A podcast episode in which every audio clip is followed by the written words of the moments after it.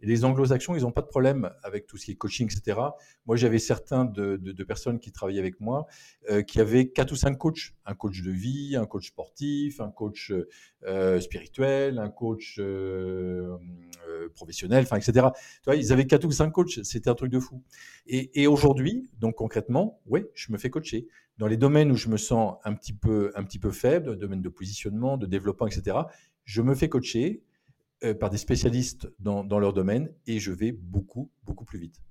C'est quelque chose que j'ai, découvert, je te dis, sur le tard, il y a, il y a à peu près cinq ans, parce qu'avant, pour moi, se faire coacher, c'était une preuve de faiblesse. Enfin, c'était un signe de faiblesse. Bienvenue sur Comment t'as fait, le podcast de ceux qui veulent comprendre concrètement comment les autres ont fait.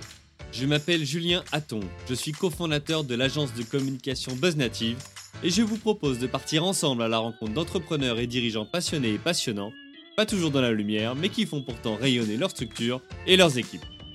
À ces profils au parcours non linéaire, audacieux ou encore atypiques, je n'ai qu'une seule envie, leur poser la question comment t'as fait?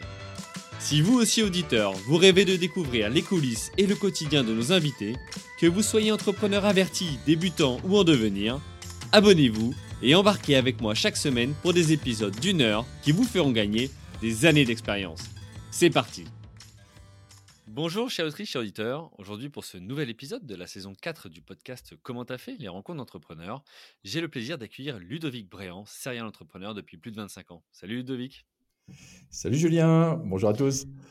Alors Ludovic, j'ai le plaisir à te recevoir ici sur ce podcast. Ton histoire, c'est celle d'un homme qui sur le papier a tout pour être heureux, 25 ans de succès professionnel, 21 ans de mariage, 5 enfants, un parc immobilier de 1000 biens constitués en moins de 10 ans, création de 100 entreprises, dont une cotée en bourse, et pourtant, la réalité est bien différente. Contre toute attente, tu as aussi vécu un dépôt de bilan, les tribunaux, la perte de 40 millions d'euros en soi à la chute. Il t'a fallu plusieurs années pour te reconstruire, tu as travaillé sur toi-même et aujourd'hui tu es de nouveau entrepreneur avec deux sujets de prédilection, l'immobilier, tu détiens plusieurs hôtels, mais aussi la motivation, ou plutôt comment rebondir après une épreuve difficile. Tu es également auteur du livre J'ai perdu 40 millions et j'ai découvert une vie pleine de sens. Et aujourd'hui, à mon micro, tu vas revenir en détail sur ton parcours au travers de trois grands chapitres. Le premier, c'est comment tu as fait pour devenir entrepreneur, déjà. Ensuite, on évoquera comment tu as fait pour perdre 40 millions euh, d'euros puis te relancer. Et enfin, comment tu as fait pour, en plein Covid-19, adapter ton activité qui est particulièrement touchée, que ce soit à la fois sur les recrutements ou sur le business. OK pour toi? C'est parfait, Julien, c'est parfait. Bon, bah écoute, super. Euh, je suis super intéressé par euh, bah, voilà, ton expérience, ton retour, euh, enfin ton parcours tout simplement. Et donc, première question que je pose avant même d'attaquer plus loin, c'est est-ce que toi tu peux te présenter en 2-3 minutes avec tes propres mots? Oui, alors c'est vrai que je suis d'abord un entrepreneur parce que j'ai créé une, centaine d'entreprises. J'ai à peu près tout connu de l'entrepreneuriat, donc les hauts, parce que j'ai introduit une de mes entreprises en, en bourse. Euh, j'ai revendu ensuite ma boîte. Euh, c'est une société qui était dans la commercialisation d'immobilier de placement. J'étais la première entreprise ce secteur d'activité à, à m'introduire en bourse. Et quand j'ai revendu la société, je suis devenu un des plus jeunes entrepreneurs de France à faire fortune. Donc, comme tu le disais, tout me réussissait. Euh, tout allait euh, parfaitement, parfaitement bien. On va, on va, revenir dessus tout, à l'heure. Donc, un, un, entrepreneur qui a à peu près tout connu de, de l'entrepreneuriat. Puis, je suis également un investisseur, un investisseur immobilier. Euh, c'est ce qui m'a donné la liberté financière, en fait, euh, l'investissement immobilier. J'ai bâti un parc immobilier qui a compté jusqu'à 1000 biens. Alors, il y a eu des maisons, il y a eu des appartements, il y a eu des immeubles, euh, il y a eu également des locaux commerciaux, il y a eu des locaux, des, des bureaux, etc. Donc, j'ai une large expérience dans, dans ce domaine-là. Et heureusement que j'avais mon parc immobilier qui m'a permis de rester libre financièrement malgré mon, mon dépôt de bilan. Donc, euh, donc voilà, un entrepreneur avant tout. Et puis, en dehors de ça, bah, je suis euh, en, effet avec, euh, avec Valérie, avec la même femme depuis, depuis une trentaine d'années. Donc, c'est assez rare. On a cinq enfants. Et j'ai complètement changé ma, ma manière d'entreprendre, ma manière de voir les choses, en fait, suite à l'épreuve que, que j'ai vécue. Hein. L'épreuve pour moi, ça a, été le, ça a été ce dépôt de bilan, en effet. voilà, mais on va revenir, je pense, sur, sur, sur tout ça. Ouais, alors bah, merci déjà pour cette présentation. Plein de questions à te poser, effectivement, pour, euh, voilà, pour arriver à comprendre bah, ce que tu as toi vécu, ce que tu as appris aussi, mais aussi tes réussites. Pour ça, je propose qu'on rentre dans le premier chapitre. Donc, comment tu as fait pour déjà devenir entrepreneur? Qu'est-ce qui a fait qu'à un moment donné, tu t'es lancé? Ce que j'aimerais là, c'est qu'on puisse voilà, creuser sur toi, ton parcours, d'où tu viens, tes études, et qu'est-ce qui a fait qu'à un moment donné, tu as eu le déclic et tu as commencé à créer une entreprise? Alors, c'est une, c'est une bonne question. Euh, je pense que j'avais toujours ça au fond de moi. C'est-à-dire, alors je suis pas issu d'une famille d'entrepreneurs, euh, donc euh, que ce soit mes parents, que ce soit, enfin, dans ma famille, il y avait peu d'entrepreneurs. En revanche, j'ai toujours été fasciné par la réussite. Donc, dès que j'étais assez, jeune, peut-être adolescent, j'ai commencé à lire les livres d'entrepreneurs qui, ont réussi. Et puis, je m'en suis, je m'en suis imprégné. J'ai commencé à, à, étudier tout ça. J'ai commencé à étudier la psychologie en fait de la, de la réussite. Alors à l'époque, euh, il n'y avait pas tout ce qu'il y a aujourd'hui, parce qu'aujourd'hui qu'Internet, avec YouTube, etc., c'est relativement facile de s'imprégner tout ça. À l'époque, c'était plus difficile, mais j'ai voilà, j'ai réussi. Et puis, ouais, j'avais ça au fond de moi, si tu veux. Euh, je pense que le, le ressort profond quand même de tout ça, c'est ma volonté de montrer à mon père que j'étais capable de réussir. Parce que j'avais un père comme beaucoup d'entre nous, euh, qui, assez, qui était assez castrateur. C'était jamais assez bien. Il fallait toujours plus. Euh, ça allait pas. Enfin bon, bref, euh, c'était pas une, éducation comme euh, très positive, comme on, comme on peut dire aujourd'hui. mais j'ai fait, j'ai fait avec, et j'ai eu cette, cette soif en fait de, de, réussite, donc très jeune. Ce qui fait que j'ai fait plein de petits boulots. Alors j'ai commencé par le tennis. Euh, donc j'avais un tennis pas très loin de, chez moi et je me suis entraîné comme un enragé sur un, sur un mur tout seul, j'ai fait mes gammes tout seul, etc. Euh, et, et, donc j'ai fini par être relativement bon en tennis. Et puis j'ai été prof de tennis, donc euh, euh, entre 16 ans et puis peut-être 21, euh, 22 ans, j'ai enseigné le tennis, donc ça a été un de mes jobs. C'était plutôt sympa. Mais j'ai fait plein de petits jobs après. J'ai vendu de l'assurance en porte-à-porte. J'ai euh, récupéré des cartons chez les voisins, je les ai revendus. J'ai fait des pelouses, des jardins, des machins. Enfin bref, j'ai fait plein, plein, plein de petits jobs.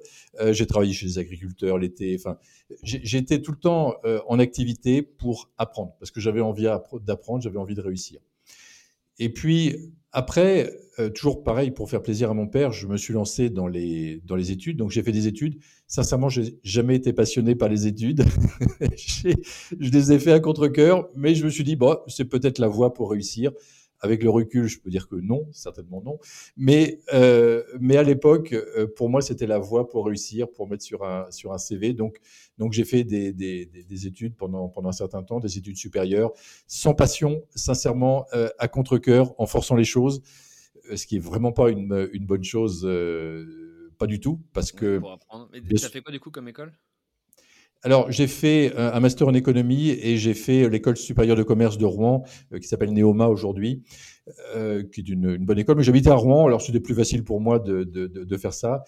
Et, et puis, euh, voilà, bon, la vie a fait que, que, que j'ai réussi à rentrer donc à Neoma en deuxième année, hein, puisque j'avais fait un, master avant. je suis rentré en deuxième année, j'ai terminé là-bas, donc j'ai pu mettre ça sur ma carte de visite. Est-ce que ça m'a aidé? Dans ma vie d'entrepreneur Je suis pas certain, sincèrement, euh, mais voilà, ça fait partie de ça, ça, fait partie de mon histoire. Et pourquoi du coup euh, cette école? Parce qu'à Rouen, il y aurait pu y avoir des écoles d'autres choses. Enfin, tu parlais aussi de ta passion du tennis, donc tu peux aussi euh, t'épanouir ou t'exprimer par le tennis. Pourquoi quand même Neoma Parce que c'est précurseur d'aller entreprendre derrière, en tout cas faire du commerce? Oui, oui, c'est une école, euh, en, effet, euh, qui peut former euh, donc au, fait d'être chef d'entreprise, bah, parce que j'avais ça en moi. Donc, quelque part, je me suis dit, je me serais pas vu faire des études de, d'ingénieur, par exemple. J'étais vraiment pas très bon dans ce, dans ce domaine-là, ni en français. Ni... Donc, c'était la voie, en fait, naturelle. tout ce mmh. qui était, en effet, commerce, gestion, c'est des choses qui m'intéressaient. C'était une voie, c'était la voie naturelle et la plus facile pour moi. D'accord. Ok, donc tu, donc tu, tu, tu, vas dans cette école. Derrière, quand tu en sors, qu'est-ce que tu, qu'est-ce que tu fais? Tu crées tout de suite une boîte ou tu, tu commences ta carrière? Oui, alors je j'ai pas beaucoup de confiance en moi. Euh, donc quand je rentre à l'école ou, ou, après, j'ai peu de confiance en moi. Donc je commence, donc je crée pas mon entreprise tout de suite et je commence à, à travailler au, au, parc des expositions de Rouen où j'organise en fait des, des événements par exemple, j'ai organisé les championnats de France de, de montgolfière, j'ai organisé les vérifications du Paris-Dakar à l'époque, enfin, des, choses comme ça, donc qui, qui m'intéressaient. Mais je me rappelle encore, au bout de peut-être 4-5 mois là-bas, je me rappelle aller voir mon patron et lui dire mais est-ce que vous pourriez me donner plus de travail? Parce que, parce que je m'ennuie un peu, quoi. je pourrais faire plus. Et puis, bah, il m'a pas donné plus de travail. Et, donc, euh, bon, j'ai continué comme ça euh, pendant, pendant quelques temps. Euh, j'ai fait, mon, j'ai fait mon job. Mais en parallèle, en fait, sans le dire à, mon patron, pour te dire, j'ai repris, donc c'était peut-être un an ou un an et demi après avoir commencé à travailler, j'ai repris ma première affaire. Euh, ma première affaire, ça a été un, parc de loisirs, un parc de loisirs, restaurant. Euh, il y avait aussi une, discothèque, on pourrait plutôt dire un bal à l'époque. Donc c'était en, campagne profonde en Normandie. Euh, et, en fait, c'était la, mode à cette époque-là. c'était dans les années 90, c'était la mode des parcs de loisirs. C'était l'ouverture d'Euro Disney, du, parc Astérix, etc. C'était la mode. Et donc je me suis dit, bah, et si tu reprenais un parc, un parc de loisirs? Et donc, j'ai regardé. Alors, bien sûr, ce que j'ai repris, ça n'a rien à voir avec, euh, avec euh, Disney, loin, de là.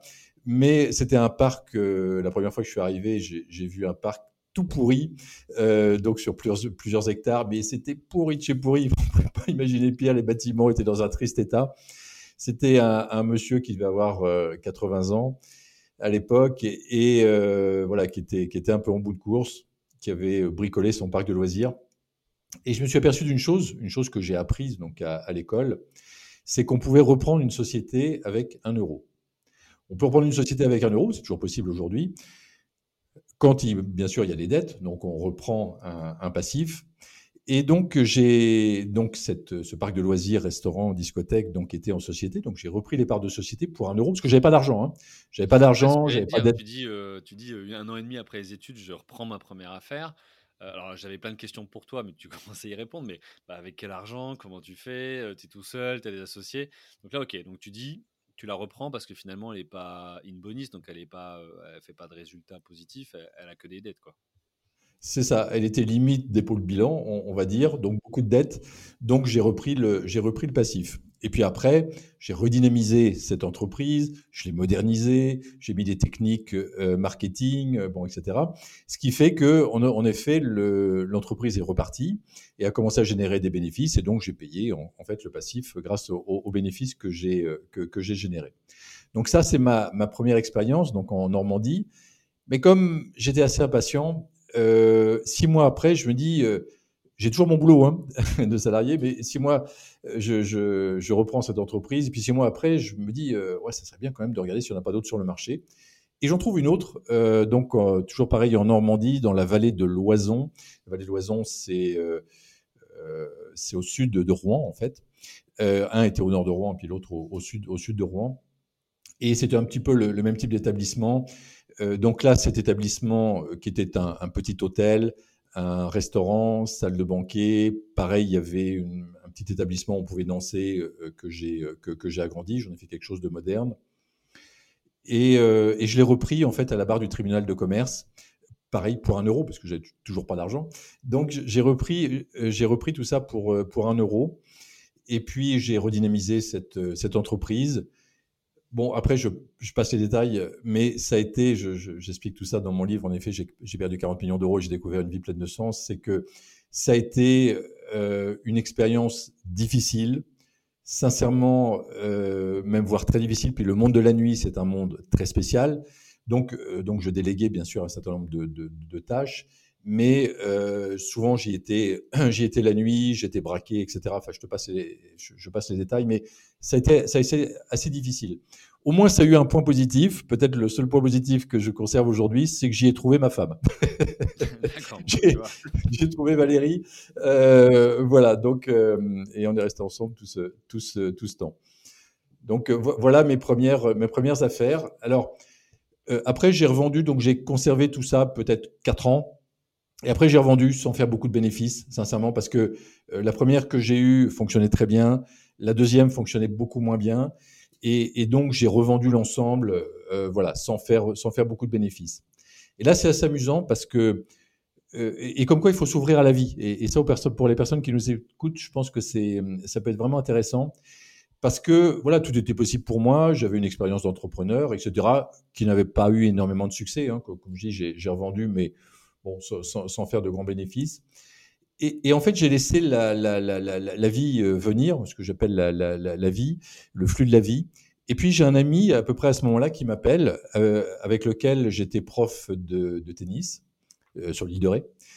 Et il m'appelle et il me dit Ludovic, est-ce que ça t'intéresserait de d'acheter un appartement pour quelques dizaines d'euros?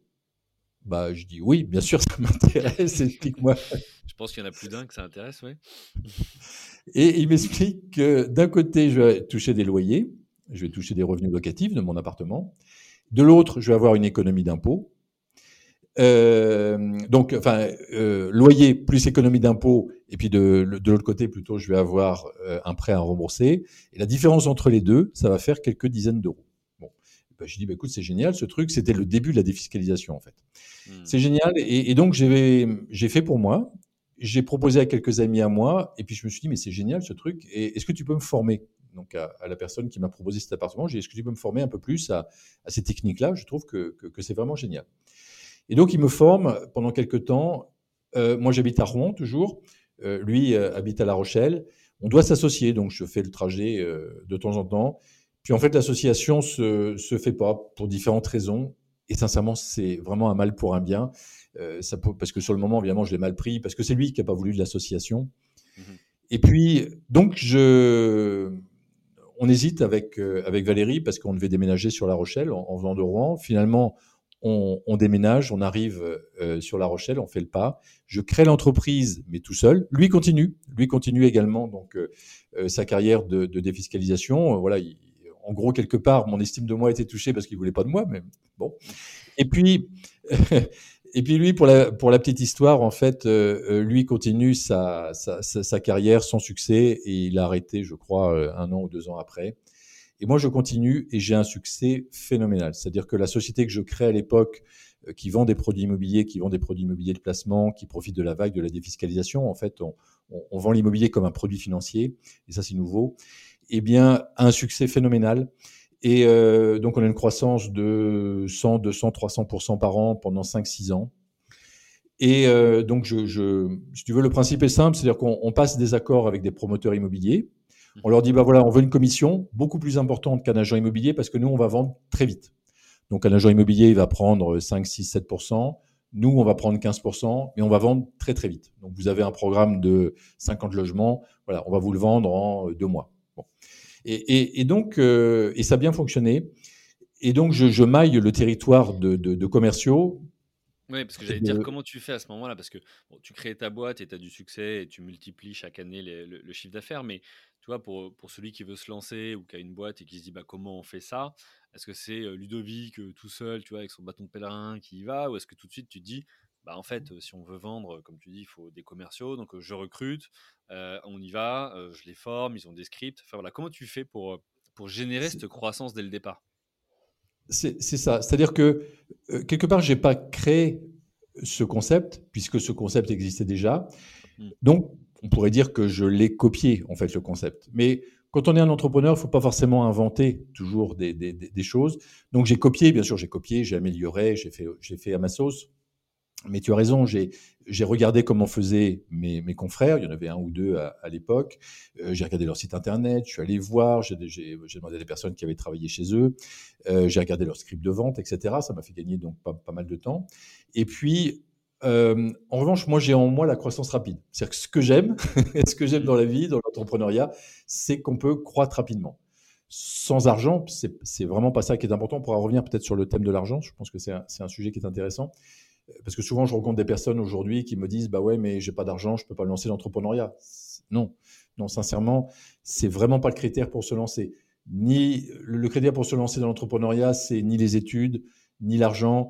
Euh, moi quand j'ai introduit mon entreprise en bourse et que je l'ai revendue. J'ai côtoyé des chefs d'entreprise qui avaient des qui, venaient de vendre leur boîte plusieurs centaines de millions d'euros euh, qui étaient beaucoup peut-être encore plus riches que moi à l'époque. Et euh, j'ai voulu comprendre, mais en fait, le plus souvent, en fait, ils étaient autodidactes et, euh, et ils n'avaient pas d'argent quand ils ont commencé, quand ils sont lancés. Donc souvent le fait de ne pas avoir d'argent, eh bien ça nous oblige à trouver en fait des, des, idées et euh, des idées pour, pour, pour générer de l'argent. Donc donc, si tu veux, moi, je n'avais pas besoin de, capitaux très importants pour lancer cette, cette boîte, puisque c'était une boîte de service. J'avais besoin simplement de, démultiplier en fait la vente, et j'ai cherché des, commerciaux. Alors, pareil, si j'avais eu des commerciaux salariés, ça m'aurait coûté beaucoup d'argent. Il aurait fallu que que, que, j'ai des disponibilités importantes que j'avais pas. Donc, j'ai trouvé la formule des agents commerciaux mmh. euh, que je payais qu'à la commission, et ça m'a permis d'avoir une croissance donc ultra rapide, et donc de mailler tout le territoire, les dom etc. en quelques années. Et alors, je continue mon histoire. Euh, ça, te va comme ça euh, non, non, mais si j'ai des questions, t'inquiète, je, voilà, j'interromps ou je creuse sur ces sujets-là. Mais c'est important, la réponse que tu as apportée et la, voilà, le, la parenthèse qu'on a faite. Parce que c'est aussi ça la raison d'être du podcast, c'est de pouvoir rentrer dans le détail et, se dire, bah, OK, comment tu fais des croissances comme ça? Et, euh, et, effectivement, bah, demain, tu veux vendre. En fait, tu es arrivé à un moment donné où un marché s'ouvrait, tu l'as senti, tu as mis en place une entreprise, et en plus, tu n'as pas eu à avoir des charges fixes et tu as trouvé le système d'agents commerciaux à ce moment-là. Bah ça, ouais, c'est ça aussi, sentir le, le, truc, tu vois, par un entrepreneur. Et c'est hyper important ce que tu partages parce que bah, si tu montes l'entreprise différemment, peut-être que tu n'arrives pas à accomplir ce que tu as accompli parce que tu n'as pas les mêmes charges, parce que voilà. Donc c'est voilà, c'était important que tu précises et je te remercie pour ça. Et dans ma, dans, ma carrière, en fait, j'avais un, un expert comptable que j'adorais parce que alors je l'adorais pas parce qu'il me faisait des comptes euh, qui étaient au cordeau parce que je n'avais rien à faire des comptes. Sincèrement je voulais juste savoir si ça gagnait de l'argent ou pas. Mais ce qui m'intéressait chez ces experts comptables c'est d'avoir un échange avec lui parce que bon il avait euh, il avait un certain âge et, euh, et il suivait en comptabilité donc un certain nombre d'entreprises de grosses entreprises etc j'étais à La Rochelle hein, donc à, à l'époque et, euh, et, à un moment, en fait, euh, ce chef d'entreprise qui m'a appris pas mal de choses me dit euh, Ludovic, il faudrait que vous pensiez à l'introduction en bourse. Je dis oui, mais l'entreprise avait peut-être 5 ans. Je dis oui, peut-être dans 3, 4 ans, 5 ans, peut-être si on continue la, la croissance. Il me dit peut-être plus tôt. Donc il m'a fait rencontrer Louis Tanberger. Louis Tanberger, c'est le pape, enfin c'était le pape des introductions en bourse à, l'époque. Il a introduit beaucoup, beaucoup d'entreprises en bourse. Et donc, il vient avec son avion de location privé à La Rochelle, il atterrit à La Rochelle, on vient le chercher, et on déjeune ensemble, et il me fait rêver. Il me fait rêver, euh, sincèrement, c'est un bon vendeur, Louis Tanberger. Il me dit, mais Ludovic, euh, alors je, pareil, je lui dis, bah écoutez, ouais, ça, pourrait être intéressant dans, dans, quelques années. Il me dit, non, non, non, non, c'est maintenant l'introduction en bourse. Alors qu'on avait, ok, on avait une croissance ultra rapide, on avait des résultats, mais voilà, rien à voir avec une, une société euh, qui était en bourse euh, habituellement. Et il m'explique en fait que ce qui est important dans l'introduction en bourse, c'est la croissance. Ce que les investisseurs valorisent, c'est la croissance. il me dit, vous êtes en pleine croissance, donc il faut y aller dès maintenant. Donc écoutez, faites-moi confiance. Dans un an, vous êtes en bourse, vous faites partie euh, des plus jeunes entrepreneurs de France à faire fortune, etc. Enfin bref, un repas où il m'a fait rêver comme c'est pas permis. il a touché complètement... en plus des points sensibles chez toi que, tu, voilà, que tu cherchais. Quand même. Oui, j'étais, je, je, pense que j'ai décollé ce jour-là. Et puis, il faut faire attention parce que quelques jours après, bien sûr, l'enthousiasme, il est retombé. Et, je m'en rappelle encore, euh, une petite semaine après, j'avais plein de doutes qui revenaient. Je, je rappelle que j'avais pas beaucoup confiance en moi, etc. Des doutes. Je dis, ouais, mais ça coûte cher. Oui, mais est-ce que vraiment il se trompe pas? Il y a personne dans notre domaine d'activité qui s'est introduit en bourse, enfin, etc., etc. Bah, toi, les, tous ces doutes qui reviennent. Et puis, et puis à un moment, le, rêve, quelque part, a été plus fort. Et donc, je me suis dit, allez, vas-y. Donc, j'ai fait le, premier pas. Et donc, j'ai dit, OK, on y va. Avec l'expert comptable, on, a commencé à caler les choses. Et en effet, un an plus tard, euh, j'étais au, au micro de, Jean-Pierre Gaillard. Euh, certains se rappellent peut-être, c'est les chroniqueurs bourse de, France Info. Et, euh, et Jean-Pierre Gaillard, donc, euh, voilà, faisait la promo de, l'introduction en bourse de mon entreprise. L'introduction en bourse s'est très, très bien passée, une belle valorisation. Et puis après, pour finir avec cette entreprise, donc, je l'ai revendue peut-être un an et demi après. je l'ai revendue par, par intuition. Parce que, en fait, tout allait bien, tous les facteurs étaient positifs, mais j'avais mon intuition qui me disait, Ludovic, euh, vend. Et, c'est vrai que la logique aurait voulu que, je continue. Mais pour différentes raisons, en fait, et puis pour aussi pour la plus-value, j'ai vendu. et, et, c'est là donc j'ai très bien vendu et, c'est là où je suis devenu un, des plus jeunes entrepreneurs de France à faire fortune. Euh, euh, voilà, donc tout s'est bien passé. Voilà, donc euh, ça c'était la première première étape. Je dirais, de ma, quel âge quand vie professionnelle, je dois avoir 36 ans peut-être, un truc comme ça. ouais, à peu donc près. tu fais tes études, école de commerce, tu reprends ta première entreprise euh, au bout d'un an et demi, et puis en fait, après, à 36 ans, donc une dizaine d'années plus tard, euh, après une entrée en bourse, tu, tu, revends. ok, bah, écoute, c'est bien déjà pour un début de carrière dans l'entrepreneuriat. oui, euh, alors ce qui s'est passé à ce moment-là, si tu veux, Julien, c'est que tout le monde m'a dit, bon, maintenant que tu as de quoi à, vivre tranquillement, toi, ta famille, peut-être pour plusieurs générations, profite de la vie, profite de ta famille, etc. Mais j'avais une telle soif, en fait, d'aller plus loin. J'avais encore envie, quelque part, de prouver que j'étais capable. Alors, me prouver à moi que j'étais capable de faire autre chose et euh, peut-être prouver encore à mon père que, que, j'étais capable de faire, euh, de, faire encore plus. Et, donc, euh, j'ai redémarré un, groupe à ce moment-là, présent dans l'immobilier, dans la construction bois et dans l'hôtellerie. J'ai redémarré un groupe à partir de zéro. Je fais juste une parenthèse. Euh, pour dire que, en fait, je l'ai fait par rapport à mon ego. Euh, après, quand j'ai fait un retour sur moi, j'en en parlera tout à l'heure, mais quand j'ai fait un retour sur moi, j'ai, je me suis aperçu que j'avais fait par ego parce que voilà, je voulais prouver aux autres que. Et ça, c'est vraiment pas une bonne chose pour entreprendre.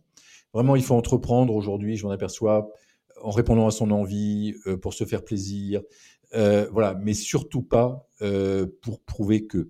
Bon, voilà, mais à l'époque, je ne savais pas tout ça. Ouais, et c'est super intéressant ce que tu dis parce que J'essaie de traiter sur ce podcast de, tous les moments finalement de la vie d'entreprise, de la création à, sa vente, en passant par sa, sa, croissance et puis parfois son, déclin. là, ce qui est aussi intéressant, c'est de se dire, bah, tu vends, tu as 36 ans, tu as de l'argent, tu as récupéré de l'argent, mais bah, tu as perdu le statut, le pouvoir, l'équipe. Et en fait, tout ça, c'est des choses auxquelles on ne pense pas toujours quand on voit un chef d'entreprise qui vend son entreprise. Et, ça peut bousculer. quoi. donc, en tout cas, c'est ce que je comprends que tu partages là. quoi. Oui, c'est ça. Et, c'est certainement la raison. Alors, au, départ, j'ai fait un peu de capital risque. Mmh. Tu vois, j'ai investi dans quelques entreprises, plutôt des entreprises en amorçage. C'était un, métier nouveau pour moi. Je me suis planté, j'ai investi dans une douzaine d'entreprises. Je me suis planté euh, à peu près tout le temps. Alors, je me suis planté sur le marché, je me suis planté sur le sur l'entrepreneur, sur le chef d'entreprise. Je me suis, enfin bref, je me suis beaucoup planté et je me suis dit non, c'est pas un métier pour toi. donc, donc passe. Il y a des gens qui savent très bien faire. Attention, on est euh, chacun d'entre nous, on est différent. Euh, on a, mais c'est pas pour toi.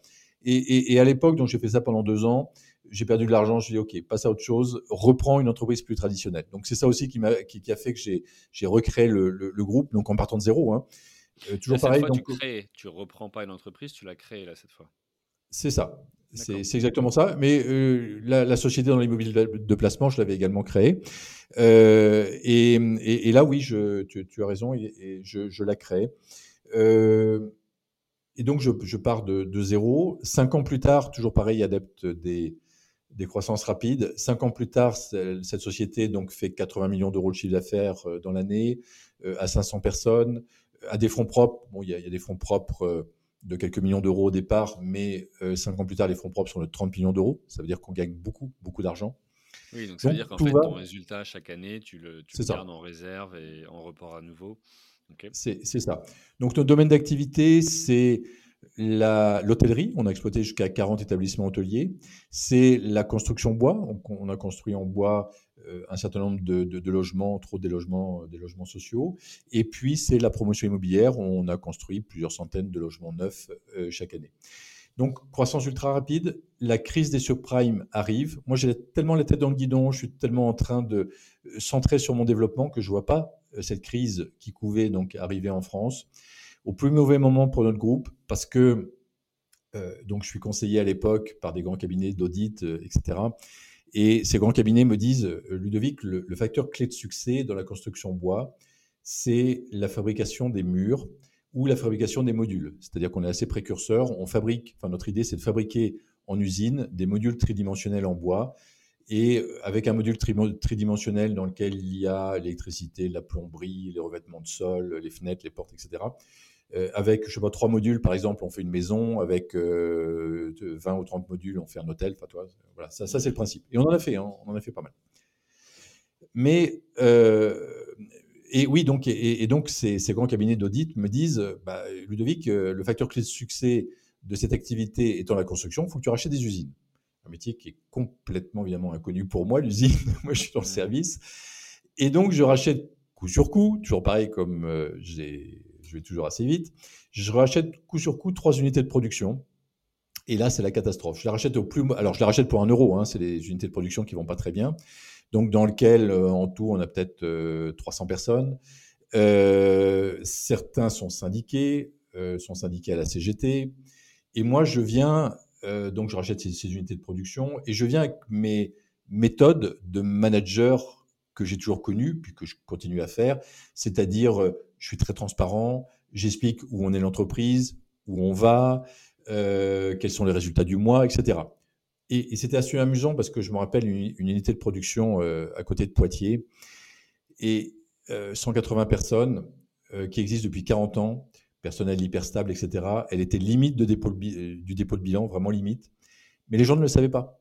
Le, le, chef d'entreprise, donc qui, avait, qui, était assez âgé quand il, quand il m'a cédé l'entreprise, euh, était d'une opacité totale sur l'entreprise, sur les résultats, sur, sur tout ça. Et, et, moi, quand j'ai commencé avec mes méthodes de manager plus, euh, plus modernes, on va dire, eh bien, je les ai surpris. Euh, j'ai commencé à afficher les résultats. J'ai commencé, à un moment, je leur ai dit, bah, écoutez, voilà, on est en pleine crise des subprimes. Il va falloir euh, avoir des départs volontaires. Enfin, il faut qu'on réduise la masse salariale parce que sinon, bah, dans, dans, dans 3-4 mois, on n'est plus là. Il faut qu'on réduise la masse salariale. Donc, j'ai tenté de faire des choses intelligentes, enfin, qui me semblaient intelligentes. Et là, je me suis heurté donc à, un syndicat donc très puissant euh, qui n'a rien, absolument rien voulu bouger. Euh, et, là, j'étais un petit peu perdu, j'avais pas mes repères. La crise arrive, la crise déstabilise tout notre groupe, et euh, je, suis, je, suis, je, suis, je suis perdu. Sincèrement, euh, euh, je ne sais plus trop comment faire. Donc, en fait, je trouve un repreneur. Bon, pour la petite histoire, les, le syndicat s'oppose au repreneur. et quand on a et, quand il y a comme ça un comité d'entreprise, en fait, parce que j'ai découvert tout ça, mais quand il y a un comité d'entreprise, donc plus de 50 personnes, eh bien, il faut réunir le comité d'entreprise, présenter le repreneur, etc. Chose qu'on a fait. Mais les repreneurs disent non, on n'en veut pas. Alors, ils avaient un simple avis consultatif. Euh, bref, ils sont opposés euh, donc aux repreneurs. Ça a été au tribunal, etc. Et les médias ont commencé à, mettre leur nez là-dedans. Et ça a été le début de la fin, euh, je dirais, pour faire court là-dessus. voilà. Ce que j'en déduis aujourd'hui, pour les personnes qui nous, qui nous écoutent, c'est qu'il faut faire attention à pas partir quand même dans trop de directions quand on est entrepreneur. Bien sûr, se faire plaisir, mais rester sur son cœur de métier euh, et le dupliquer. Moi, j'avais un cœur de métier qui fonctionnait très bien, l'immobilier, j'avais un cœur de métier qui fonctionnait très bien, l'hôtellerie. Euh, quand j'ai commencé à, vouloir me lancer dans la construction bois, parce que c'est un marché porteur, euh, oui, c'était un marché porteur, mais j'avais pas les codes, j'avais pas la, voilà, j'avais pas la structure mentale, je, ne savais pas comment faire, et, je suis allé au clash, et donc ça a ébranlé l'ensemble de mon groupe. Et pour faire court, en fait, une partie de mon groupe, j'ai dû le vendre en catastrophe, une autre partie, j'ai dû déposer le bilan. Et pour moi, ça a été extrêmement difficile. Ça a été, j'avais l'impression que c'était la fin euh, pour moi. Je suis tombé au fond du trou. Voilà, c'était euh, vraiment terrible et je le souhaite à personne. C'était la pire épreuve qui pouvait m'arriver parce que, comme tu le disais tout à l'heure, Julien, j'ai du succès pendant des années, des années. Et là, tout d'un coup, je me, je me heurte à une difficulté, un dépôt de bilan. J'ai une estime de moi qui est déjà pas une confiance en moi qui est pas énorme. Mais alors là, Là, elle tombe en dessous de zéro. Et euh, vraiment, je, tombe au fond du trou. Alors, bon, ça veut dire que là, on est déjà dans la deuxième partie. Euh, comment tu as fait pour finalement bah, perdre 40 millions et puis euh, bah, rebondir derrière, puisque tu es en train de nous expliquer ce qui, ce qui s'est passé. tu parles d'un moment en plus où, effectivement tu peux, ressentir à ce moment-là, bon bah rien peut m'arriver, j'ai vendu très bien ma première société, c'est mon sujet, je connais, et puis après je suis, bien conseillé avec les, les, gens qui t'entouraient. Avant de rentrer précisément dans le détail de comment tu as fait pour après sortir la, tête de l'eau et te relancer et repartir sur, bah, sur, sur, autre chose, tu as parlé déjà de certains apprentissages que tu as eus dans cette, dans cette expérience-là. Est-ce que tu en as d'autres à nous, nous partager? Et puis ma deuxième question pour, pour ce chapitre, c'est aussi, tu as encore dit, tu vois, croissance rapide. Et puis j'ai racheté une boîte, deux boîtes, trois boîtes, etc ce qui m'intéresse, c'est qu'on rentre un, poil dans le concret sur ces sujets-là, de dire, bah, quand tu rachètes, visiblement, tu n'as racheté que des boîtes, tu vois, à chaque fois qu'elle n'est pas, super bien. Est-ce que c'est toi qui es opérationnel dedans? Est-ce que tu mets quelqu'un? Est-ce que toi, tu as, autour de toi, tu vois, un, cœur de 5, 6, 10 managers, toi, qui te font confiance, que tu as emmené dans, dans, leur carrière tout le temps et qui... J'aimerais savoir comment tu as construit ça parce que... Bah, concrètement, pour celui ou celle qui écoute et qui voudrait se dire bah, je multiplie les activités, bah, tu peux pas démultiplier ton temps. Donc là, il y a un vrai, vrai sujet de management et tu as commencé à en, à, en, parler un peu. Oui, c'est une, une, bonne remarque, Julien, sachant que euh, donc, cinq ans après le lancement de cette société, quand tout allait bien, qu'on faisait 80 millions d'euros de chiffre d'affaires, il y avait quand même une quarantaine de sociétés différentes. Donc, euh, donc oui, tu, tu, tu as raison, euh, c'est un sujet majeur. Et en plus de ça, j'avais le parc immobilier, dont j'ai parlé tout à l'heure, que, que, je développais en parallèle. Donc, en, en fait, si tu veux, euh, je délègue beaucoup. Ça, j'ai pas trop de difficultés à, à déléguer. Et dès que je reprends une entreprise ou dès que je la crée, par exemple, les, entreprises de, dans la construction bois ou, les usines, eh bien, je pense tout de suite à qui je vais la confier. Alors, soit je la confie à quelqu'un de l'équipe, de, l'intérieur, que je fais monter rapidement. Et moi, j'ai pas de faire, j'ai pas de souci à faire monter les gens très rapidement. Euh, par exemple, dans, dans l'hôtellerie, euh, toi, j'ai vraiment pas de souci quand je vois quelqu'un qui a, qui a, du potentiel, qui a l'envie, euh, qui, qui, qui, est bien dans son job, qui compte pas ses heures eh bien, euh, même si c'est euh, quelqu'un qui est euh, à la réception depuis, depuis un an, eh bien, il m'est arrivé de, de, les nommer directement responsables d'un hôtel, d'un nouvel hôtel, par exemple, qu'on ouvrait. Ça, ça je, je, je suis assez rapide là-dessus. Et alors, je fais des erreurs, hein, attendez. Comme tout le monde dans les recrutements, je crois qu'il n'y a pas de secret, je fais plein, plein d'erreurs je fais plein d'erreurs, je me suis, euh, voilà, je me suis banané plein, plein de fois. Maintenant, voilà, ça fait partie de la, de, la vie d'un entrepreneur. Euh, en revanche, je fais confiance. Je fais confiance rapidement. Je me trompe régulièrement, mais bon, voilà, ça fait partie de, de, la vie d'un entrepreneur, selon moi.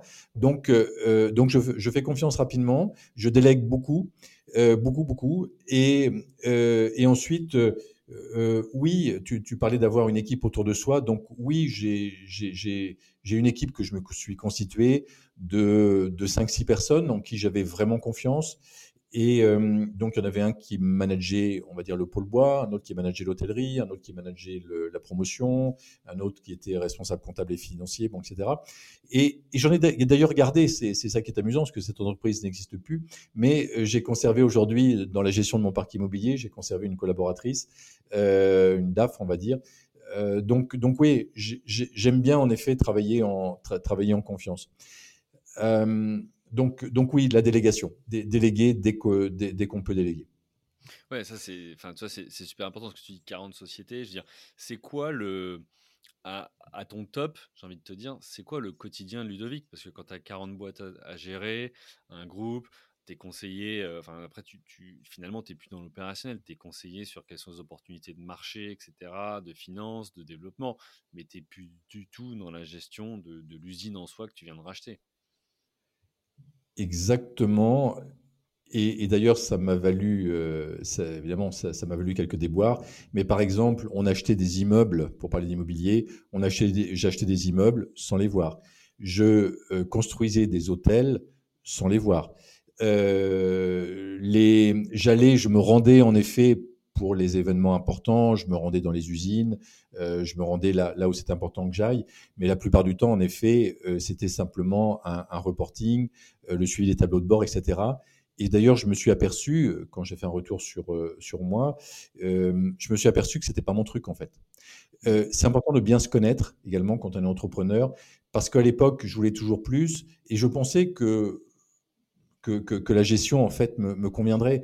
Donc j'ai appris à gérer, j'ai appris à lire des tableaux de bord, j'ai appris à lire des reportings, j'ai appris à lire des, choses très synthétiques et, à laisser rapidement là-dessus. Mais c'était vraiment pas mon truc. En fait, je me suis aperçu que mon truc à, moi, mais, mais, encore une fois, on est tous différents. C'est-à-dire que j'ai des copains qui sont très bons dans la gestion de boîtes qui font plusieurs milliers de, qui ont plusieurs milliers de personnes, ils sont très bons là-dedans. Moi, c'est pas mon truc. Moi, ce que ce que j'aime en fait aujourd'hui, c'est l'esprit startup. C'est-à-dire euh, rassembler 3, 4, 5 personnes, 10 personnes maximum dans un esprit startup en disant bon allez, allez on, y va, on a un objectif euh, à court terme, euh, on grandit ensemble, on avance ensemble. Euh, ça j'aime bien, tu vois. Mais la gestion de, de, grandes entreprises c'est pas c'est pas du tout mon truc. Mais ça je m'en suis aperçu, je dirais avec avec en avec expérimentant aussi. En expérimentant, mais c'est vrai que si c'était à refaire, j'apprendrais à mieux me connaître plus tôt, tu vois. Je ferais un travail sur moi, peut-être plus plus tôt, euh, pour apprendre à bien connaître mes points forts, bien connaître mes faiblesses et appuyer sur les points forts. Aujourd'hui, c'est ce que je fais. Aujourd'hui, je, connais à peu près mes, points forts, j'appuie dessus. J'ai des points faibles, j'ai plein de, plein de points faibles. Par exemple, moi, j'aime pas la technique, tout ce qui est technique et tout ça, ça me, ça me dépasse. J'aime pas ça. Je cherche pas à compenser cette lacune. Je délègue simplement à des gens qui sont très bons en technique. Et donc, j'ai mon adjoint, euh, un de mes adjoints, qui est très bon en, en technique et, voilà, je lui fais, je lui fais confiance et euh, il avance comme ça. Et lui, il prend son pied parce que euh, il a toute l'attitude au niveau technique. Et moi, je prends mon pied parce que j'ai toute l'attitude sur le, sur, le reste. Toi. Mmh. Ok. Alors, c'est intéressant ce que tu dis parce que j'aimerais revenir dessus sur apprendre à se connaître. Euh, alors, tu as été évoqué pourquoi tu as créé la boîte au départ, pourquoi tu en as recréé une? Mais aujourd'hui, est-ce que tu conseillerais à quelqu'un qui se lance euh, ou qui est déjà hein, entrepreneur, euh, à un moment donné, de dire tiens, je fais un stop, un stop, alors que ce soit avec, j'en sais rien moi, euh, un coach, un psy, tu nous expliqueras comment tu as fait toi, mais ou toi toi-même, je sais pas comment, voilà, pour dire tiens, fais un arrêt sur image un petit peu, apprends à te connaître et est-ce qu'en fait, tu as vraiment envie d'aller au palier du dessus et de dire je vais en bourse, je développe mondialement, alors qu'en fait, peut-être que ce qui te plaît, là où tu es bon, c'est ailleurs? Comment tu as fait ça, toi? C'est ça. Ben, je me suis aperçu, en fait, euh, mais euh, sur le tard, euh, je me suis aperçu, en effet, que le coaching, que l'aide, en fait, des autres, pouvait vraiment être importante. Et, et, ça, je m'en suis aperçu quand j'ai commencé le, marketing web il y, a, il, y a, il y a cinq ans, où je me suis fait euh, former avec des Québécois, euh, donc euh, sur le mode anglo-saxon. Et les anglo-saxons, ils n'ont pas de problème avec tout ce qui est coaching, etc. Moi, j'avais certains de, de, personnes qui travaillaient avec moi qui avaient quatre ou cinq coachs. Un coach de vie, un coach sportif, un coach spirituel, un coach professionnel, enfin, etc. Tu vois, ils avaient quatre ou cinq coachs. C'était un truc de fou. Mmh. Et, et aujourd'hui, donc concrètement, oui, je me fais coacher dans les domaines où je me sens un petit peu, un petit peu faible, dans le domaine de positionnement, de développement, etc., je me fais coacher euh, par des spécialistes dans, dans, leur domaine et je vais beaucoup, beaucoup plus vite. C'est quelque chose que j'ai que j'ai découvert, je te dis, sur le tard, il y a, il y a à peu près cinq ans, parce qu'avant, pour moi, se faire coacher, c'était une preuve de faiblesse. Enfin, c'était un signe de faiblesse. C'est-à-dire que, bah ouais, tu as besoin d'un coach, tu as besoin d'une aide, tu as besoin d'un psychologue, d'un thérapeute, je sais pas, c'est que tu es faible. Mais non, ça n'a strictement rien à voir, c'est que tu vas aller plus vite et, euh, et tu peux réussir beaucoup plus vite en, étant, en étant accompagné. Alors qu'on euh, donc, euh, qu'un sportif de haut niveau est un coach, tu vois. Donc, Oui, bah oui, exactement. c'est exactement ça. Mais par contre, un entrepreneur, souvent, c'est un petit peu plus difficile. Et, et, ça, Julien, en fait, je m'en suis aperçu euh, au moment de, mon, de, mon dépôt de bilan, euh, quand, je suis, quand je suis tombé au fond du trou, c'est là où je m'en suis aperçu. Hmm. Parce que vraiment, j'étais, j'étais mal, euh, j'ai vraiment beaucoup souffert. Je pensais pas qu'on pouvait souffrir autant. et, aujourd'hui, avec le recul, je peux dire que quand on, a, quand on souffre beaucoup comme ça, c'est que souvent on a quelque chose d'intéressant derrière qui sort, on a quelque chose de très positif qui sort. Tu sais, la fameuse phrase, c'est un mal pour un bien. Et, et, ça, je l'ai vraiment, vraiment observé. Quand j'étais au fond du trou, alors oui, bien sûr que je voyais pas la lumière, c'est clair. Euh, et, vraiment, j'étais mal. Mais en fait, ça débouchait sur un bien derrière. Parce que c'est là où j'ai commencé à avoir un petit peu plus de temps pour faire un retour sur moi, pour savoir vraiment qui j'étais. Donc ça, c'était il y a un peu plus de dix ans. Euh, euh, voilà, qui tu es, toi, Ludovic? Pourquoi il t'est arrivé cette épreuve, ce dépôt de bilan? Qu'est-ce que tu es venu faire sur cette terre? Quel est le sens de ta vie? Je me suis posé toutes ces questions que j'aurais pu me poser bien avant, mais je n'avais pas le temps. Et puis en plus, j'étais grisé par le succès, donc je ne l'ai pas fait. Mais ça, j'invite également les, personnes à, qui nous écoutent à le faire. Et, c'est quelque chose que je fais moi régulièrement. régulièrement, alors j'ai mes petits rituels, tu vois, c'est chaque fin de mois ou chaque fin d'année. Là, on arrive en fin d'année, ça peut être ça peut être tout à fait intéressant ou en début d'année de prendre un moment pour pour soi, un moment d'introspection et de se dire voilà. Bon, ok, on peut faire le bilan l'année passée et puis a des objectifs de, de, l'année à venir. Mais au-delà de ça, on peut dire est-ce que vraiment tu es sur le bon chemin? Est-ce que tu as du plaisir dans ce que tu fais? Est-ce que. Voilà, enfin, se, se, réajuster euh, constamment, en fait, constamment, constamment. Et moi encore, ça peut paraître étonnant, mais régulièrement, je me réajuste. Régulièrement, je fais évoluer, en effet, ma stratégie, mes activités, ce que, ce que je fais. Parce que je suis un passionné. Et quand tu es passionné, bah, c'est vrai que tu as, plein d'opportunités souvent qui, qui t'arrivent. Et, euh, mais aujourd'hui, voilà, je, je, je connais, alors si tu veux qu'on pousse un petit peu dans ce domaine-là, je pourrais, je pourrais expliquer. Euh, mais, mais, toi, il y a un exercice, allez, je le partage. Un exercice que j'ai fait, c'est tout récent, c'était il, y a, il y a 15 jours, 3 semaines. Euh, un exercice qui m'a été proposé par une, par une thérapeute qui, à qui je disais comme ça, enfin, c'est une, une, amie, et, et, je lui disais, mais voilà, je suis tellement passionné, voilà, j'aime bien l'immobilier, j'aime bien le marchand de biens, j'aime bien euh, visiter des, des, des, biens, voir comment on peut les transformer, j'aime bien l'hôtellerie, j'aime bien euh, le marketing web, j'aime bien accompagner des gens, j'aime bien, bon, bien former des gens, j'aime bien, il y a plein de trucs que j'aime. je peux pas être bon, enfin, je peux pas tout faire. Donc, il y a un moment, il faut que je fasse des choix.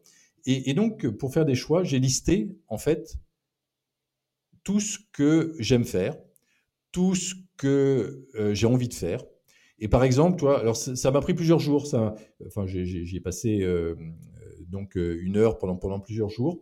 Et, j'ai fait. Alors, je, te donne en synthèse euh, pour faire rapidement. Mais en synthèse, en fait, je me suis aperçu que ce que j'aimais, comme je disais tout à l'heure, c'est l'esprit startup. Ok. ce que j'aime, c'est bâtir. D'accord. Ce que j'aime, c'est dupliquer. C'est-à-dire que j'aime bien un modèle, créer un modèle, innover là quelque part, mais ensuite le, le dupliquer. Ça, c'est la croissance rapide dont on, a parlé. J'aime bien l'immobilier. J'aime bien, euh, bon, enfin, etc., etc. Euh, donc, tout un tas de, paramètres, j'en ai trouvé une vingtaine, si tu veux, comme ça. Et puis, à la fin de cet exercice, il y a une image qui m'est venue. Et l'image qui m'est venue, c'est euh, centre de ressourcement.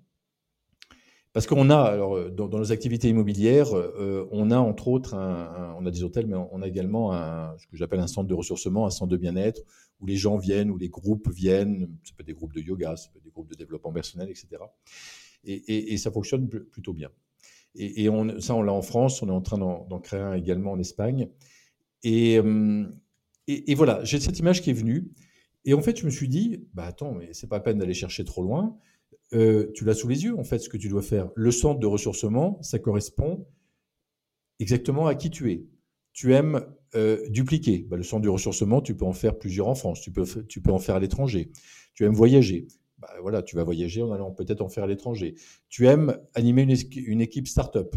Euh, eh bien, ça, tu peux tout à fait parce que dans les centres que j'imagine, il y aura de la permaculture, par exemple, il y aura peut-être de la restauration bio, il y aura de, de l'hébergement, voilà, il y a, toi, etc., etc. Enfin, ça correspondait exactement à qui j'étais. Alors, je développe pas plus parce que, bien sûr, est, chacun d'entre nous, on est différents, donc ça sera pas la même chose pour, pour les, peut-être pour les personnes qui nous, qui nous écoutent. Ça sera bien différent, mais je pense que de bien se connaître, d'apprendre à, à, savoir vraiment qui on est, euh, apprendre à se connaître, ça peut vraiment nous aider à, avancer. Euh, et, et, et, voilà, au bout de, de, de, de, 35-40 ans d'entrepreneuriat, bah, je continue. Je continue encore à, me découvrir, je continue à avancer, euh, je continue à avancer vers ma vie idéale. Toi. Voilà, c'est jamais fini, mais c'est ça qui est, qui est génial. T'es pas le premier à, partager ça, euh, le fait, tu vois, de, dire, euh, bah, en fait, moi j'ai un, non pas un cap, mais j'ai un ou deux sujets qui me caractérise et qui me motive et qui me drive pour, pour ma carrière et, même ma vie de manière générale et, tout ce que je fais est autour de ça. Donc ça, je trouve que c'est très, très révélateur et puis c'est très aussi fondateur pour celui ou celle qui veut, qui veut le suivre parce que ça permet d'être éclairé sur, le chemin sur lequel aller. Et d'un autre côté, je sens aussi que tu as ce côté créateur, tu vois, qui est... J'aimerais faire plein de trucs et j'ai tout le temps des idées à la minute et parfois ça peut être un peu restrictif de dire je suis ça. Comment tu arrives à, dealer avec ça? Parce que C'est pas toujours Bah, simple. en fait, euh, en fait, Julien, je, je suis mon intuition. C'est-à-dire qu'aujourd'hui, j'ai l'intuition, euh, donc c'est pas très rationnel, mais, mais plus j'avance, plus j'écoute mon intuition et moins je suis rationnel quelque part. Euh, j'écoute mon intuition. Mon intuition me dit centre de ressourcement, j'y vais. Là, des- donc là, ce matin, j'avais euh, en ligne, j'ai commencé à regarder, enfin, euh, voilà, des, des- des- des gros gîtes à vendre, etc. Donc, tu vois, vraiment, je, je- je suis dessus. Aujourd'hui, mais dans trois ans, quatre ans, ça sera peut-être autre chose encore. Ça sera certainement autre chose. Mais c'est pas grave. Mais je suis en fait mon envie du moment, mon intuition du moment. Et, et c'est ce que j'invite en fait les entrepreneurs à, à- à faire parce que la vie, elle est jamais toute tracée. Euh, jamais je me serais imaginé euh, il, y a, euh, il y a 30 ans euh, faire ce que je fais aujourd'hui. Jamais. Mais voilà, la vie, elle est surprenante. Donc il faut se laisser porter en fait. Et je pense que quand on arrive à, il faut pas se compliquer les choses en fait. Moi, je suis vraiment pour la simplicité, pour la légèreté. D'ailleurs, c'est mes valeurs, bien sûr, pour la liberté. Et euh, voilà, il faut se laisser surprendre en fait par euh, par, par- par la vie. Et puis euh, et puis l'entrepreneuriat, bien sûr, permet aussi d'avoir cette liberté parce que on peut être libre financièrement. Bon, j'ai la chance d'être libre financièrement depuis 25 ou 30 ans, donc bien sûr, ça aide. Et je suis libre financièrement grâce à l'immobilier. pas les, t'abordes pas les projets de la même manière, évidemment. Oui, mais, mais ça, chacun peut le devenir également. Parce que Mm. si la, la liberté, c'est dans votre ADN, si vous êtes quelqu'un qui est, qui est- si vous avez besoin d'être libre, c'est pas réservé à une élite, c'est pas réservé. Moi, je, je, je, vois dans, dans, dans des personnes que j'accompagne, euh, c'est assez surprenant. Je, je vois des, des, des, des jeunes, tiens, je te, te donne un, un, un exemple. Euh, là, c'est pas une personne que j'accompagne, mais c'est, enfin, mon fils, que, enfin, un de mes fils que, que j'accompagne. Il a euh, 22 ans. Et euh, alors nous, on a un principe avec Valérie, c'est euh, de ne pas leur donner d'argent. On pourrait leur donner d'argent, mais moi je m'aperçois d'une chose, et c'est en, rapport avec ce que je disais tout à l'heure euh, au début de notre entretien, c'est que quand on a de l'argent, eh bien on est dans le confort et on n'a pas forcément d'idées. Donc nous, nos enfants, on leur donne pas d'argent. On leur donne des, conseils, des machins, des trucs. Bien sûr qu'on est là quand, quand ils ont besoin, ça, c'est OK. Et donc, euh, donc ce, un de mes enfants là, il, a, il, a- il- il a terminé ses études, donc, euh, euh, donc euh, à, à 22 ans, euh, il a commencé à avoir son CDI. Et simplement, bah, je lui dis, va voir ta banque, regarde combien tu peux emprunter. Donc il a regardé, sa banque lui a dit, voilà, tu, vous pouvez emprunter euh, max, max 200 000 euros. OK. Donc il a emprunté 200 000 euros. Il a, euh, euh, donc il a, enfin, il a acheté un appartement, euh, je sais plus, 100, 140 000 euros ou 150 000 euros. Il a fait 30 ou 40 000 euros de travaux, quelques frais. En gros, 200 000 euros. Et donc il y habite, c'est sa résidence principale. Il y habite pendant quelques mois. Il va, le, enfin, il est en train de le revendre, donc il a signé un, un mandat de, de vente euh, avec une plus-value de 100 000 euros. Donc le gamin, euh, il va avoir 100 000 euros en poche là dans les dans les jours qui viennent. Il va avoir 100 000 euros en poche. Voilà. Mais ça, c'est pas propre à lui. C'est tout le monde peut le faire. C'est simplement, toi, avoir le bon mindset, euh, savoir ce qu'on veut. Et, et, donc, il a déjà prévu son deuxième plan. Donc, il est en train de se dire, ok, ben, j'ai fait cette première opération, je vais faire une deuxième opération euh, un petit peu plus importante, etc. Parce que là, j'ai plus d'apports, etc. Voilà, c'est bon. Alors, je vais pas parler de toute ma famille, mais parce qu'ils sont tous entrepreneurs. Enfin, mes, mes enfants, je veux dire, sinon on n'a pas fini. Mais, mais, mais, mais en tout cas, ce que j'ai observé, c'est juste une question d'état d'esprit et c'est accessible à tout le monde. À partir du moment où on se dit c'est possible pour moi, parce que souvent on a des croyances limitantes, on se dit oui, mais lui il a de la chance, oui, mais lui c'était une autre époque, oui, mais lui, mais lui, mais lui. Mais non. Sincèrement, c'est possible. Pour chaque personne qui nous écoute, c'est possible la liberté financière. C'est possible la liberté d'entreprendre. C'est possible quelque part. euh, C'est possible de profiter de la vie. Euh, moi, quand, quand, quand j'ai beaucoup souffert, comme je partageais tout à l'heure, eh bien, je me suis aperçu que hum, on n'est pas venu sur Terre pour souffrir. En fait, on est venu sur Terre pour, comme les jeunes disent aujourd'hui, pour kiffer sa vie. Quoi. Donc, euh, on peut. Bon, bah, écoute, super. Euh, je vois l'heure qui tourne et euh, il est temps d'aller sur la dernière partie. Donc, tu nous parlais de tes, activités euh, plutôt d'hôtellerie. Ce qui m'intéresse, c'est qu'on évoque comment tu as fait, toi, en plein Covid-19. Alors, tout à l'heure, tu nous parlais de la, crise des subprimes. Maintenant, il y, a celle du Covid-19 et ces, divers impacts qui durent hein, dans le temps. Comment tu as fait, du coup, pour adapter ton activité? Notamment bah, sur les recrutements, parce qu'on sait que maintenant c'est un peu plus en tension sur ce, secteur d'activité, mais aussi sur le business de manière générale. Est-ce que tu as dû réinventer les concepts des hôtels que tu gères?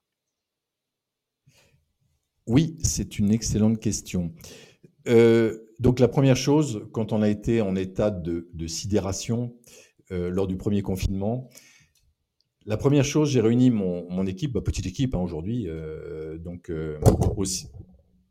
ma petite équipe au, siège.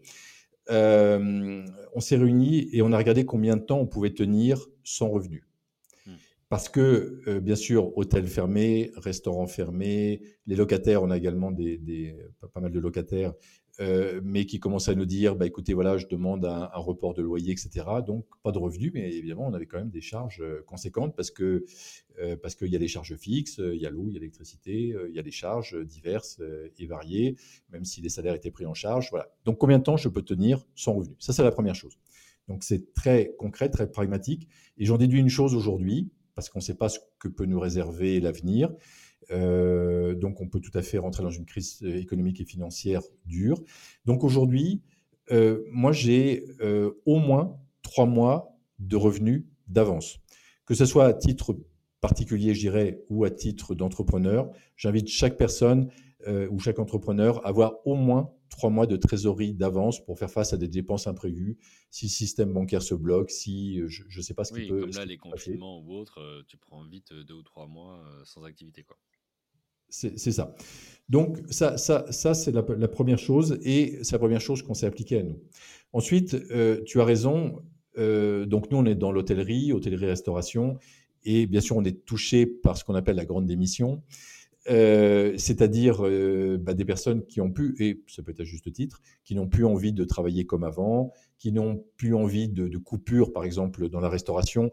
Euh, souvent, on travaille en coupure, c'est que les gens travaillent le midi, au repas du midi, puis le, soir, et ils retournent chez eux pendant, pendant quelques heures. Donc les gens veulent plus de coupure. Enfin voilà, les gens veulent un autre confort, une autre rémunération, une autre considération. Donc ce qu'on fait par rapport à ça, je dirais qu'on n'a pas trop perdu on en a perdu, hein, on a perdu des personnes. Donc nous, on a quatre établissements hôteliers, on a également des centres de bien-être, on a de la location, on a, également des activités d'achat-revente, etc. en, immobilier. Euh, on a globalement, je dirais, gardé nos, équipes. Euh, comment? Déjà en, communiquant beaucoup avec eux, en les rémunérant bien. C'est un petit peu au-dessus du, du, marché, et ça, je trouve que c'est logique parce que dans l'hôtellerie-restauration, c'est vrai que les salaires, les rémunérations sont quand même euh, très basses. Euh, ensuite, en essayant d'aménager. Par exemple, en essayant d'aménager les horaires, je veux dire. Euh, par exemple, on leur laisse deux jours par semaine en off. Hein. Hmm. ce qui n'est pas toujours le cas dans notre restauration où, où, les journées peuvent être coupées. On évite les coupures, etc., etc. On essaie d'aménager en fait le, le, temps de travail donc pour, pour, pour nos salariés. Maintenant, je ne vais pas dire que tout est simple. Euh, on a entre autres, j'ai fait évoluer quand même le concept, c'est-à-dire que euh, on va continuer à se développer un petit peu dans, l'hôtellerie, mais notre concept en fait qui fonctionne bien aujourd'hui, c'est notre concept encore une fois. L'idée, c'est de trouver, chacun, chaque entrepreneur trouve son concept et ensuite le, développe. Moi, je me suis aperçu que j'ai un concept qui fonctionne bien pour nous. C'est euh, des hôtels de charme, on va dire, sans trop de monde, enfin, sans, sans trop de chambres, entre 20 et 30 chambres, euh, donc avec euh, peu de personnel, très peu de personnel, on arrive à tourner avec 3 CDI, on va dire, par, euh, par, établissement. voilà, ça c'est un modèle idéal pour moi. Et toi, c'est un peu l'esprit startup. Ça, ça, je veux rester là. On a un établissement beaucoup plus important euh, encore, dans lequel il y a euh, donc un hôtel un peu plus important, il y a un restaurant, il y a un spa, on fait des, cérémonies, euh, des groupes, des séminaires, etc., etc., dans un, dans un ancien château. Là, on a, je sais pas, une vingtaine de CDI. C'est beaucoup, beaucoup plus compliqué, surtout parce qu'il y a la restauration. Donc, si tu veux, c'est pas un modèle que je veux pour l'avenir, c'est pas un modèle que je veux dupliquer, hmm. parce que j'ai pas envie de m'embêter. On peut, hein, on, peut tout à fait s'organiser pour avoir un, un établissement qui a 20, 30, 40 CDI en, hôtellerie, en hôtellerie-restauration qui tourne. Mais moi, j'ai plus envie de m'embêter. Donc, euh, euh, cet établissement, un jour, est amené à être, euh, à être cédé. Et puis, on va se recentrer sur les petits hôtels où là, en effet, voilà, je, pense que c'est plus facile. Après, on réfléchit également. tu sais, aujourd'hui, il y a des, des modèles euh, d'Airbnb, etc., où il y a des boîtes à clés. C'est-à-dire que tu n'as pas d'accueil, tu, prends la clé quelque part, etc.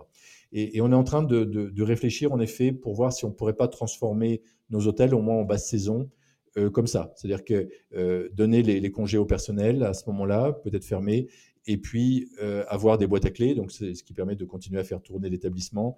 Voilà, enfin, on réfléchit, voilà, on s'adapte, en effet, à la, conjoncture. Donc, c'est intéressant ce que, ce que tu dis parce qu'en fait, là, il y a, y a, vraiment l'approche entrepreneur.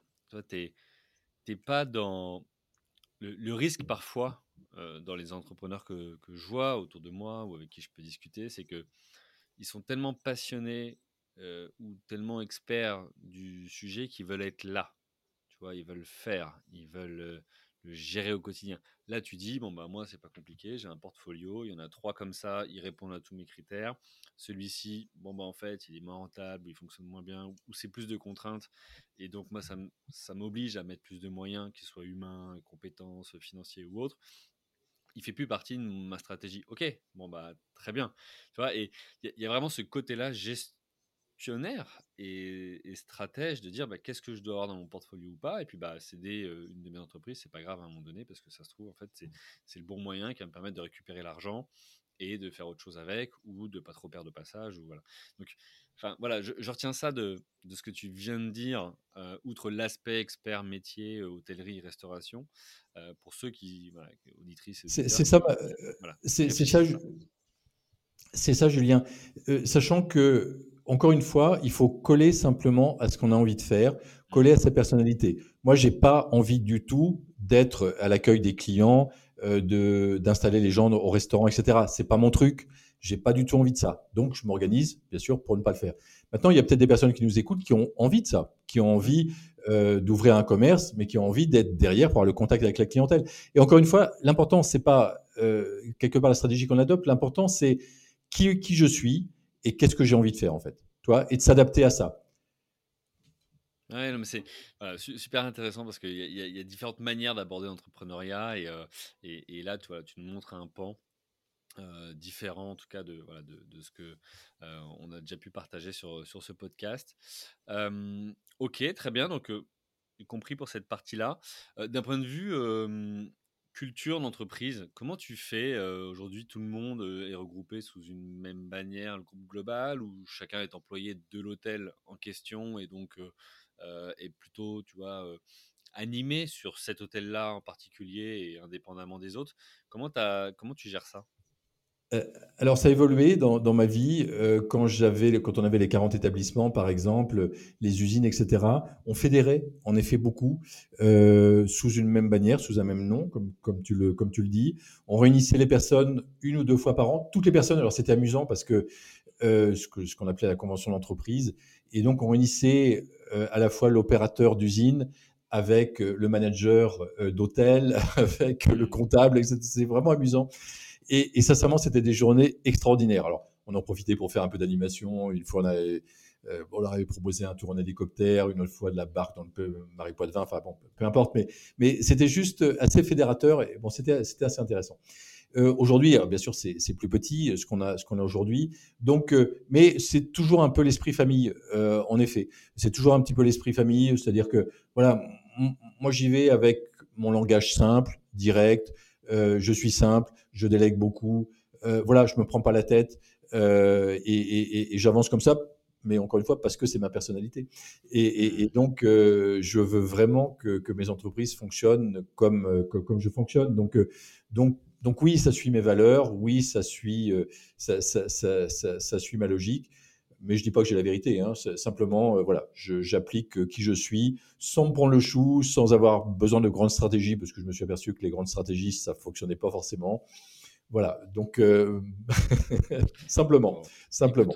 On va conclure là-dessus. merci, merci à toi Ludovic pour bah, ton, retour d'expérience et ces partages très enrichissants. J'ai une question que je pose à tout le monde avant de, terminer l'épisode, c'est ça veut dire quoi pour toi euh, entreprendre ou être entrepreneur?